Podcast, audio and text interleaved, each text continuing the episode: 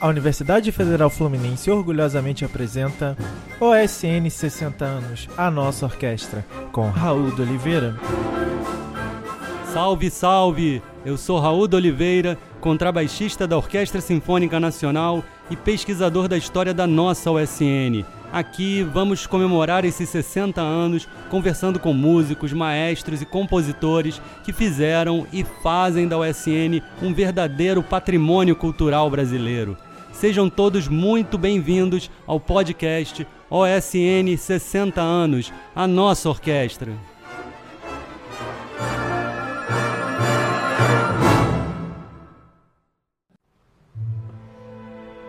Em sua coluna dominical no jornal Correio da Manhã, do dia 22 de janeiro de 1961, exatos dez dias após a assinatura do decreto de criação da OSN, o crítico musical Eurico Nogueira França assim saudava a nova orquestra.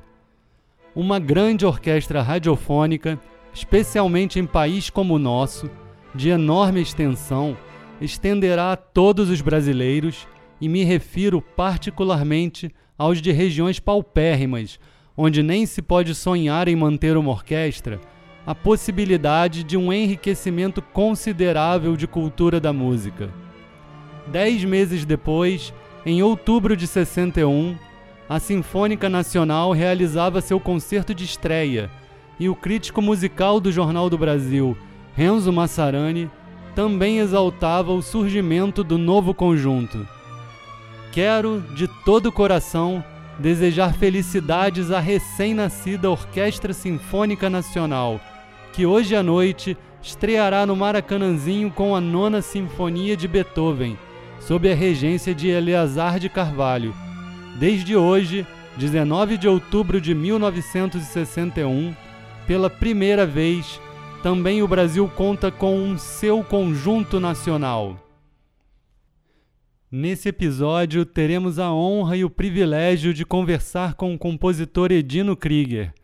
Há exatamente 10 anos, eu estive na sua casa lhe entrevistando para a pesquisa que resultou na minha dissertação de mestrado sobre a história da Orquestra Sinfônica Nacional e suas gravações.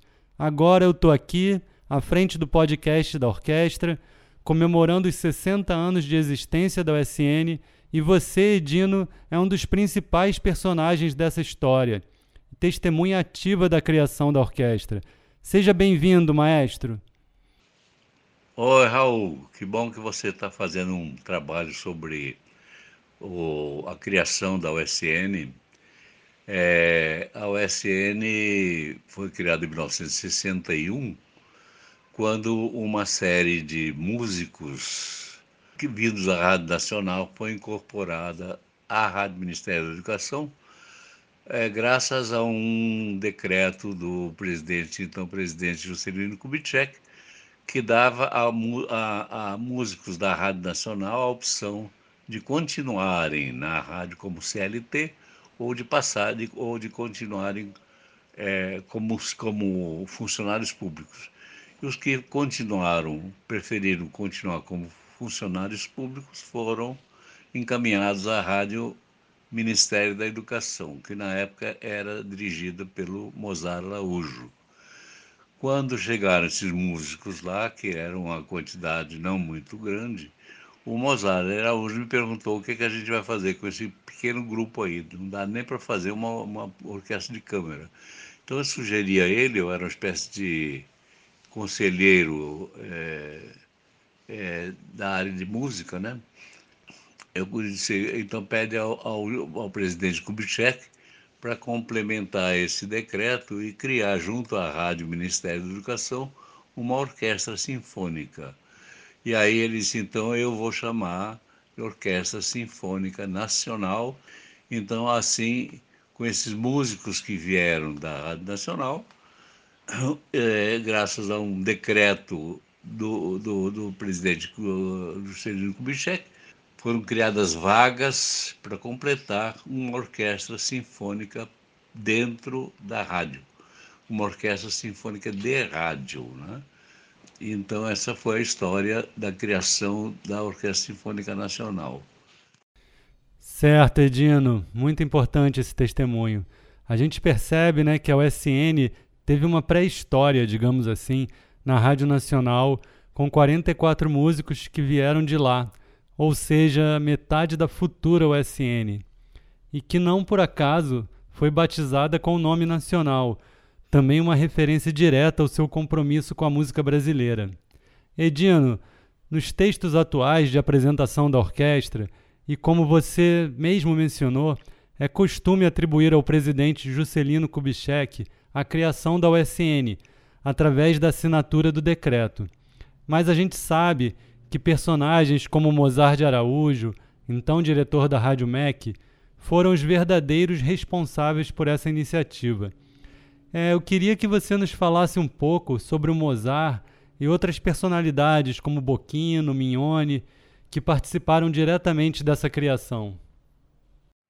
Foi o próprio Mozart Araújo quem deu, como eu disse, que deu o nome à Orquestra Sinfônica Nacional.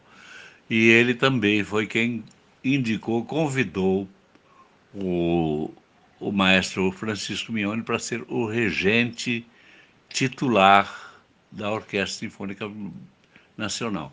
Ele foi o primeiro regente né, da Orquestra Sinfônica Nacional. E ele disse assim: Eu só aceito se o Edino for o meu assistente. Então eu fui nomeado pelo, pelo Mozart, junto com o Mignone, ele como regente titular e eu como regente assistente. Porque o regente assistente tinha aquela função de ver os negócios das partituras e tal, o trabalho braçal era do assistente, é claro. Né? E além disso, o Mignone também confessava que ele não, ele não gostava muito de reger, né? mas ele regia e tal, e, e, e, e a, a Sinfônica Nacional era é, regida geralmente por, quer dizer, por regentes convidados, né? Regentes convidados. Eram, aliás, o, o Boquino, que era funcionário da, da rádio, entendeu?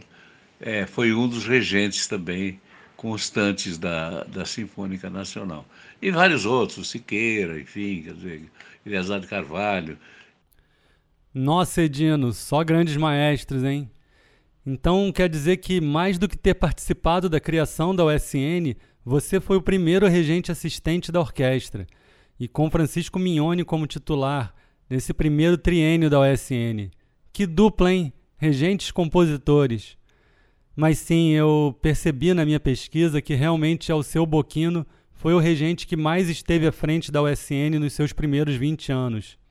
E ele também tinha uma relação direta com a Rádio MEC era pianista do famoso trio da rádio, com Iberê Gomes Grosso no violoncelo e no violino Anselmo Zlatopolsky, futuro espala da USN.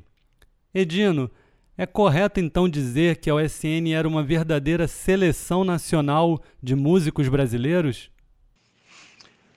Na verdade, a USN era talvez a melhor orquestra sinfônica do Brasil. Né? quer dizer, durante o, os primeiros anos da sua formação. Né? Por quê? Porque, como orquestra de rádio, ela atuava somente nos horários em que as outras orquestras não tinham ensaio, não tinham concerto, entende? Então, a orquestra foi completada, né, mediante uma prova de seleção, enfim, inscrição, etc. E tal, é, com músicos da Sinfônica Brasileira, e da Sinfônica do Teatro Municipal. Então, eram os melhores músicos da cidade. Só um exemplo: a, a, o naipe de flautas, por exemplo, né? tinha dois, dois, dois flautistas, né? que era o Moacir Lizerra, que era o primeir, a primeira flauta da Orquestra Sinfônica Brasileira, e o Lenir Siqueira, que era a primeira flauta do Teatro Municipal. Então eles se revezavam com primeira e segunda flauta, né? E assim os vários outros naipes, né? Porque, é, como eu disse, o, o, a orquestra foi formada por músicos das melhores orquestras do Rio de Janeiro, o SB e, e, e Teatro Municipal, fora aqueles que vieram da Rádio Nacional, que também, também eram excelentes músicos, né? E, e, a orquestra, é, porque a orquestra, como eu disse, ensaiava e, e, fazia gravações em horários que não coincidiam com os ensaios e os concertos das outras orquestras. Impressionante, Edino. Que naipe de flautas, hein?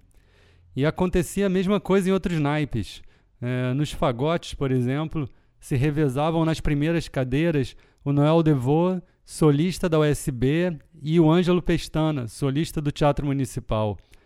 Dos músicos que vieram da Rádio Nacional, a gente pode destacar o Marcelo Pompeu, violinista da Orquestra de Câmara e do Quarteto da Rádio MEC, o grande Pedro Vidal, contrabaixista da USB e do sexteto do Radamés em Atali, ou o oboísta Nelson Hack, solista do Teatro Municipal e regente da Orquestra de Câmara da Rádio MEC. É incrível mesmo.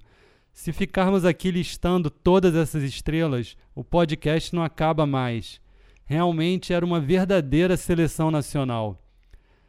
Maestro, eh, eu queria agora que você falasse um pouco sobre a função de radiodifusão da USN e das suas gravações.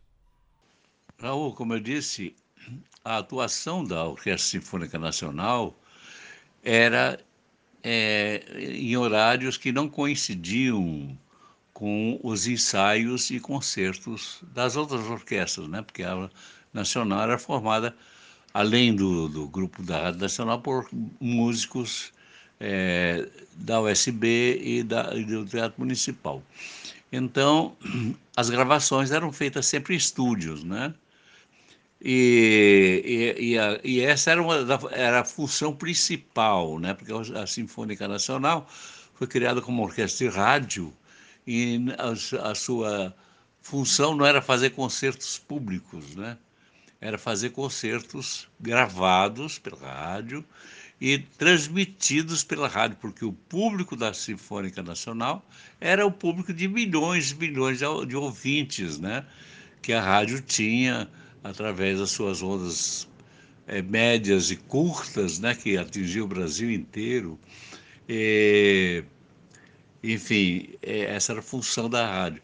E muitos, muitos compositores eram convidados, né? Para reger suas próprias obras, né? Guerra Peixe regeu suas obras, Santoro gravou suas obras, Mignone gravou também, Siqueira gravou, enfim, vários outros compositores, né? Radamés e tal, eram convidados para reger, dividir, reger e gravar as suas obras, né? É, e isso, isso fez com que a Rádio Ministério tivesse um acervo de gravações é, de, de, música brasileira é, incrível, entendeu? E, e, infelizmente, quando a rádio foi tomada né, pelo Eremildo Viana, né, o golpe de 64, ele, ele entrou lá na Rádio Ministério com, com metralhador em punho, e, e aí essas gravações, durante o período do Hermildo Viana, elas, grande parte dessas, dessas gravações foram destruídas, foram utilizadas, aquelas grandes fitas rolo, né? Foram utilizadas para gravar pronunciamentos oficiais do, dos presidentes da República, não sei mais o que e tal. Mas eu, quando fui para para Funarte, né? 1981, que eu assumi a direção do Instituto Nacional de Música, uma das primeiras coisas que eu fiz foi entrar em contato com a então direção da Rádio Ministério da Educação e fazer um convênio para reproduzir, recopiar e remasterizar todas aquelas gravações que ainda existiam lá de, de, de, de música brasileira com os próprios autores regendo, né? E fiz uma série de, de, de, de, LPs da Funarte, uma coleção de, de quase 20 LPs, né? De música brasileira, exatamente com essas gravações que eu tinha acompanhado quando estava na Rádio Ministério da Educação. Fantástico! Eu tenho alguns desses LPs em casa e são uma verdadeira riqueza. Essa sua ideia de recuperar as gravações históricas e lançar em LP pela Funarte foi sensacional, Edino. era o projeto Memória Musical, né, o Promemus. E dentro desse projeto, vários grupos da Rádio MEC foram contemplados e a USN teve essa série especial chamada de Compositores Dirigem Suas Obras. O volume 1 dessa coleção é absolutamente simbólico por trazer o Guerra Peixe, também violinista da USN, regendo a sua monumental Retirada da Laguna. Como você conta, Edino, muitas fitas foram apagadas e inúmeras gravações perdidas, infelizmente. Na minha pesquisa de mestrado, eu tive acesso ao acervo da Rádio MEC, a discoteca da rádio, e constatei também com muita tristeza que só restaram fitas de rolo gravadas até 1971 Dali para frente tudo se perdeu. Muito triste mesmo. Agora, sobre as gravações, é importante saber que no mesmo ano de criação da orquestra, ainda antes da sua estreia, houve uma mudança na direção da Rádio MEC e o Murilo Miranda assumiu a direção. E com um entendimento um pouco diferente daquela idealização do Mozart e da qual você fala de, de ser exclusivamente uma orquestra de radiodifusão. Né? O Murilo Miranda, com ele a USN passou a ter uma dupla função, também com temporadas de concertos no Teatro Municipal, igrejas e salas de concerto. A dupla função vem do fato de muitos desses concertos terem sido transmitidos e gravados ao vivo, através de linha telefônica e graças ao trabalho incrível de técnicos da rádio como Manuel Cardoso. E isso tudo 60 anos atrás. Bom, dando um salto no tempo, em 2018, já sediada na Universidade Federal Fluminense, a USN lançou um CD em comemoração aos seus 90 anos, Edino. Eu liderei o naipe de contrabaixos nessa gravação e me recordo com muito prazer do repertório em especial da Passacalha para o novo milênio, com os contrabaixos solando o tema logo no início, abrindo a fuga.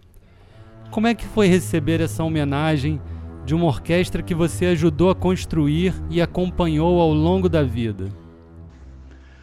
Eu fico muito feliz quando a Orquestra Sinfônica Nacional, que agora está lá na Universidade Federal Fluminense, felizmente, é, ela se lembra de mim como compositor, né? e não apenas como criador, como autor da ideia que deu, deu origem à, à, à orquestra, né?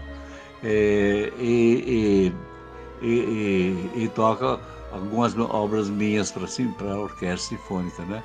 eu recebi, inclusive, mais de uma vez homenagens da, da orquestra sinfônica. Né?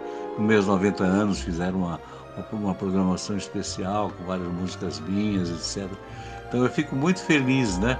Porque eu sinto como se fosse, digamos assim, um filho que saiu de casa, entendeu? Mas nunca se, nunca se esqueceu do pai, né? Então, é, a Sinfônica Nacional realmente tem um lugar assim, muito especial dentro da minha memória e, e do meu carinho, inclusive, né? E a recíproca é mais do que verdadeira, Edino. Esse CD foi um dos pontos altos da temporada de 2018, idealizado pela comissão artística, na época composta pelos músicos Davidson Branco, Valesca Beltrame e Natália Terra, e contou com a regência do maestro Tobias Volkmann e participação da soprano Veruska Meinhardt. Falando em comissão, Desde 2009, a USN experimenta uma forma inovadora de autogestão, em que uma comissão formada exclusivamente por músicos da orquestra, eleitos por seus pares a cada dois anos, responde pela direção artística do conjunto. A partir desse modelo, a orquestra retomou sua vocação e missão de difusão da música brasileira canônica e contemporânea. A orquestra segue protagonizando as bienais de música e anualmente promove uma mostra de música brasileira da atualidade. Edino, como é que você vê essas iniciativas e a manutenção das diretrizes originais da orquestra? A Sinfônica Nacional, como a gente já falou, ela nasceu como uma orquestra de rádio, né, cuja função principal né, era programar, gravar e executar a, o repertório de música brasileira para a orquestra e de música contemporânea, né? Então eu fico muito feliz que ela não perdeu totalmente, digamos assim, a sua a sua função original, né? Então ela é, ela continua fazendo é, um, a apresentação de, de um repertório em que a música brasileira sempre tem uma, um papel de destaque. Isso aí, eu fico muito feliz com isso, né? porque isso faz parte, digamos assim, da própria ideia de criação da Sinfônica Nacional.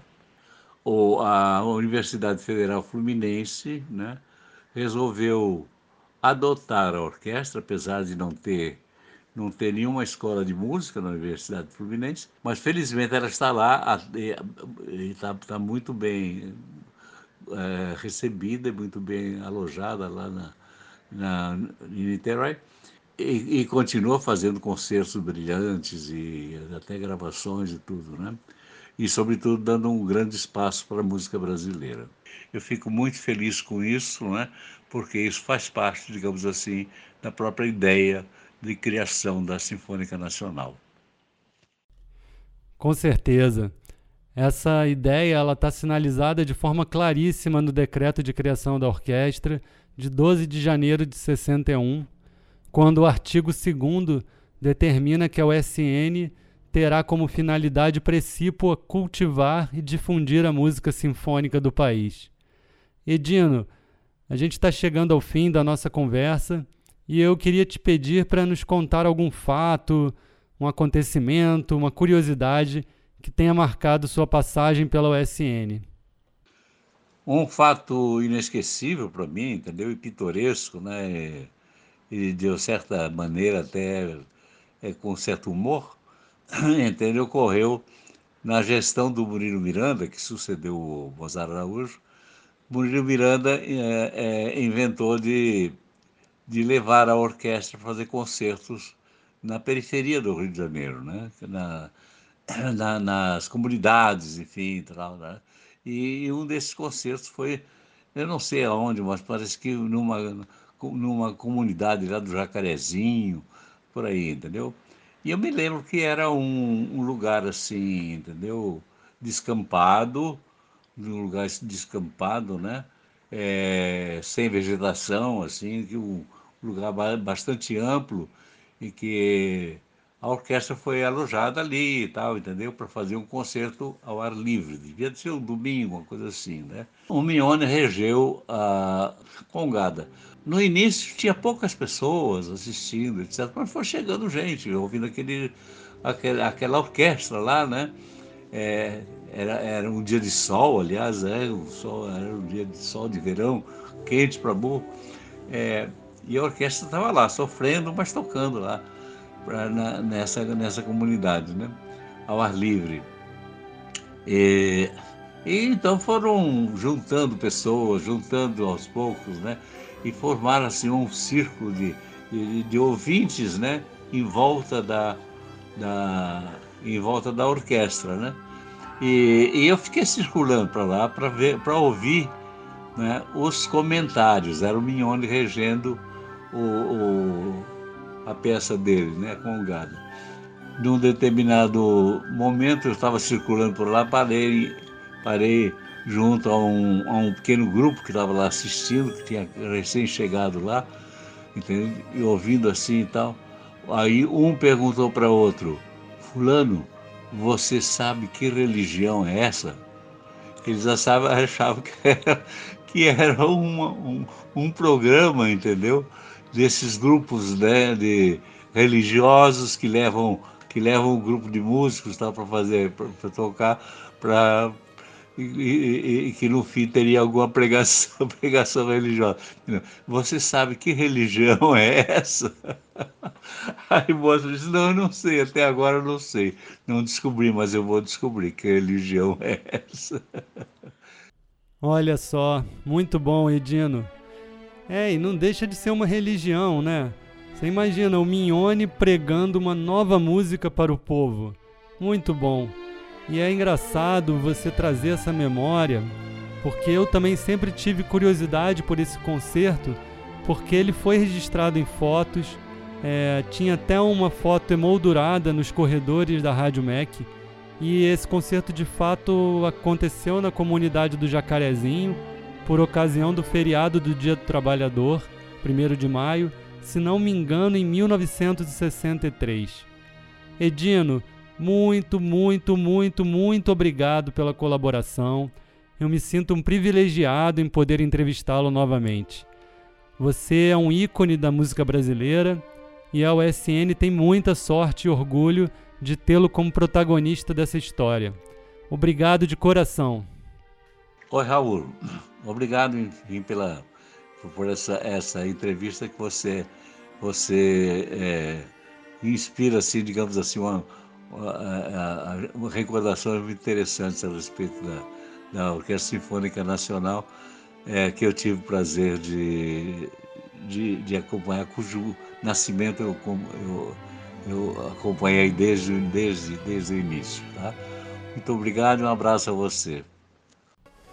No próximo episódio, vamos passear pelos bastidores da história recente da USN, conversando com Lulu Pereira, músico, compositor, trombonista baixo da orquestra por mais de 25 anos e um dos líderes e mentores da Revolução de 2009 quando os músicos assumiram a direção artística da Sinfônica Nacional e a reconduziram de volta à sua missão original de difusão da música brasileira. Obrigado pela companhia e até o próximo episódio. OSN 60 anos, a nossa orquestra. Tem pesquisa, roteiro e apresentação de Raul de Oliveira. Edição, sonorização e locução, Luiz Felipe Ferreira curadoria da Comissão Artística e do Grupo de Mídias da Orquestra Sinfônica Nacional e supervisão do Centro de Arte da Universidade Federal Fluminense. E não deixe de acompanhar as nossas redes sociais: Facebook, Instagram e YouTube.